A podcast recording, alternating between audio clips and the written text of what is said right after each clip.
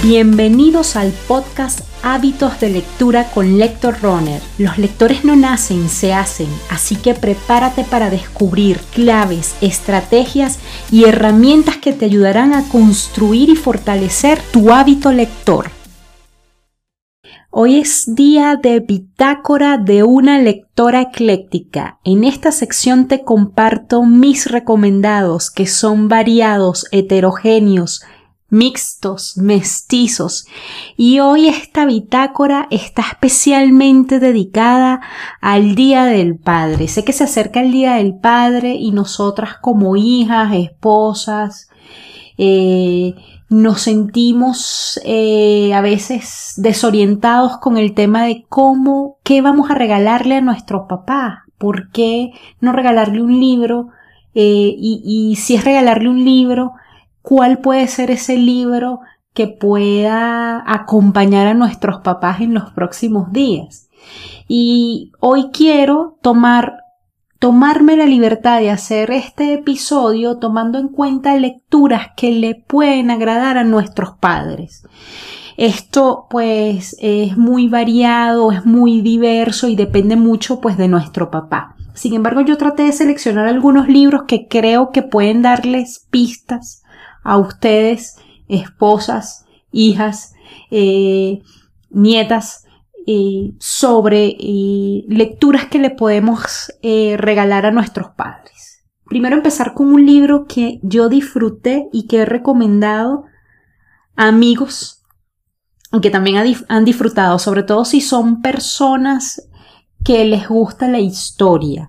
Y este libro se llama Escrito en la Historia Cartas que cambiaron el mundo de Simon Sebag Montefiore.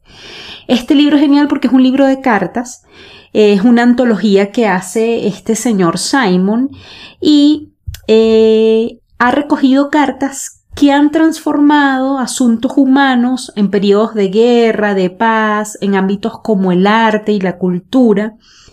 Y en este libro van a encontrar cartas de amor, de poder, de emperatrices, de actrices, de tiranos, de artistas, de compositores. Es muy entretenido, es el típico libro que la persona a la que le eh, obsequiemos este libro puede tenerlo ahí en su mesita de noche y puede ir leyendo el libro de a poquito eh, de verdad que se hace muy entretenido, además que es muy entretenido leer cartas. Hay unas que son muy breves y hay otras que sí son un poco más largas. Así que yo de verdad creo que este sería un excelente regalo para un papá que le guste la historia, que le gusten estos temas. Y eh, yo siempre eh, tengo presente, sobre todo cuando tengo que hacer regalos a, a amigos, eh, tengo presente a un escritor cubano que yo pues he, dicho que a mí me encanta, me encanta cómo escribe y sobre todo creo que es un escritor cubano que tiene mucho éxito con los lectores masculinos y es Leonardo Padura. Eh, de verdad que yo aprovecharía este, esta cercanía del Día del Padre para, para que mi papá conociera a Leonardo Padura. Por cierto, mi papá no lo conoce, así que debería aprovechar esta oportunidad.